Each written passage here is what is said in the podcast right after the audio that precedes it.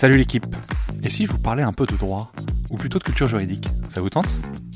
En fait, peu importe votre avis, car moi ça me branche bien de vulgariser le droit et de développer la culture juridique pour le plus grand nombre. À la croisée des chemins entre références historiques, applications pratiques et notions théoriques, je vous propose de m'accompagner afin d'essayer de simplifier la compréhension de nos notions juridiques avec, si possible, un ton léger et un peu d'humour. Je suis Thomas Lubert et je vous souhaite la bienvenue dans Juris Vulgaire, le podcast de vulgarisation juridique.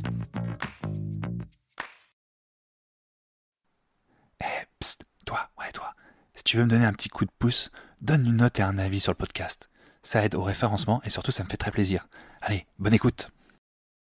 Dans le prolongement de l'épisode de la semaine dernière, je voulais également évoquer avec vous la loi du 19 juillet 2023 qui vise à renforcer la protection des familles d'enfants atteints d'une maladie ou d'un handicap ou victimes d'un accident d'une particulière gravité.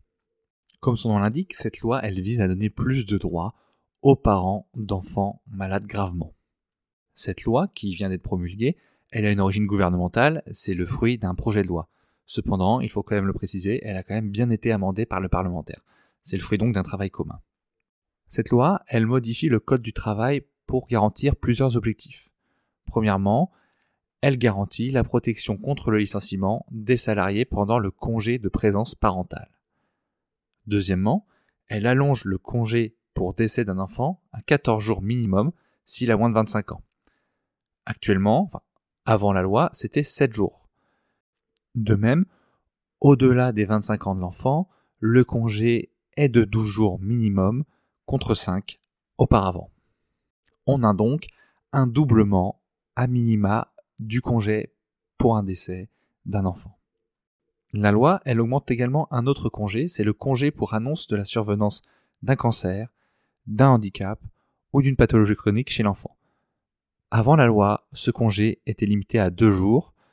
Maintenant, la loi le porte à cinq jours minimum. Alors, je tiens à le rappeler, il s'agit ici des durées légales. Des conventions collectives peuvent prévoir des durées plus importantes mais ce que je présente ici, c'est le socle, on ne peut pas avoir moins. La nouvelle loi, elle vise également à garantir l'accès au télétravail des salariés aidant un enfant gravement malade ou handicapé. Ainsi, un employeur ne peut désormais plus refuser l'accès au télétravail à ses salariés sans motiver son refus. Si je m'explique bien, l'employeur peut toujours refuser, mais il sera dans l'obligation de motiver son refus par écrit auprès du salarié.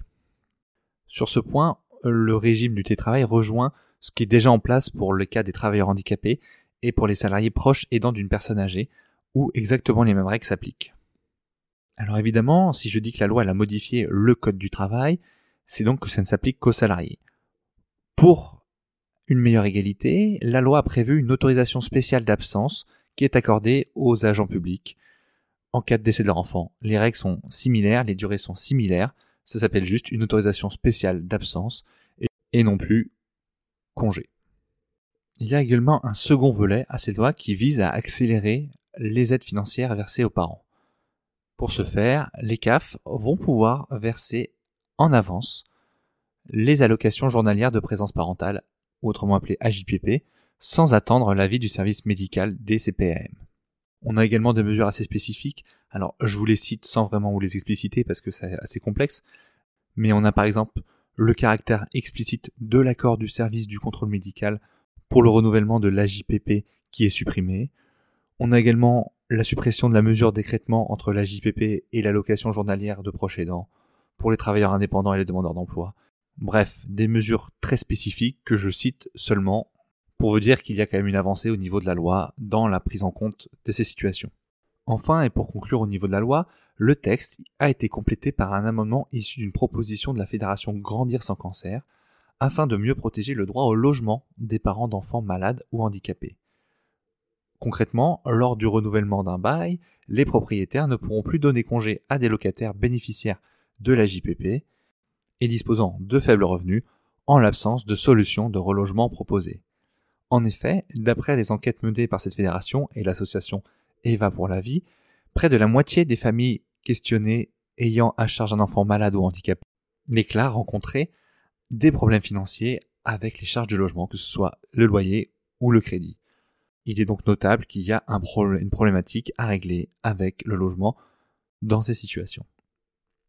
Voilà pour la brève présentation de cette loi qui est passée mi-juillet et qui accorde malgré tout des droits supplémentaires aux familles dans des situations extrêmement compliquées et dures à vivre. Avec la loi sur les fausses couches qui était de l'épisode précédent, l'épisode 30, ce sont les deux lois sociales qui sont passées en juillet et dont il me semblait important de parler dans ce podcast.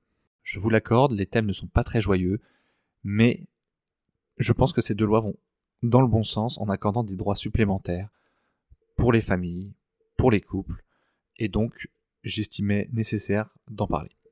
Je vous souhaite un bon mois d'août et je vous dis à la semaine prochaine, parce que Juris Vulgaire, ça ne s'arrête pas pendant l'été ni pendant les congés. Allez, à plus la team J'espère que l'épisode vous aura plu et que vous aurez appris des choses. Si tel est le cas, et surtout, si vous souhaitez me donner un petit coup de pouce, gratuit, ouais ouais, c'est gratos, donc forcément pas très engageant, n'hésitez pas à partager à deux ou trois personnes autour de vous qui pourraient être intéressées par un peu de vulgarisation juridique. Je vous remercie beaucoup par avance.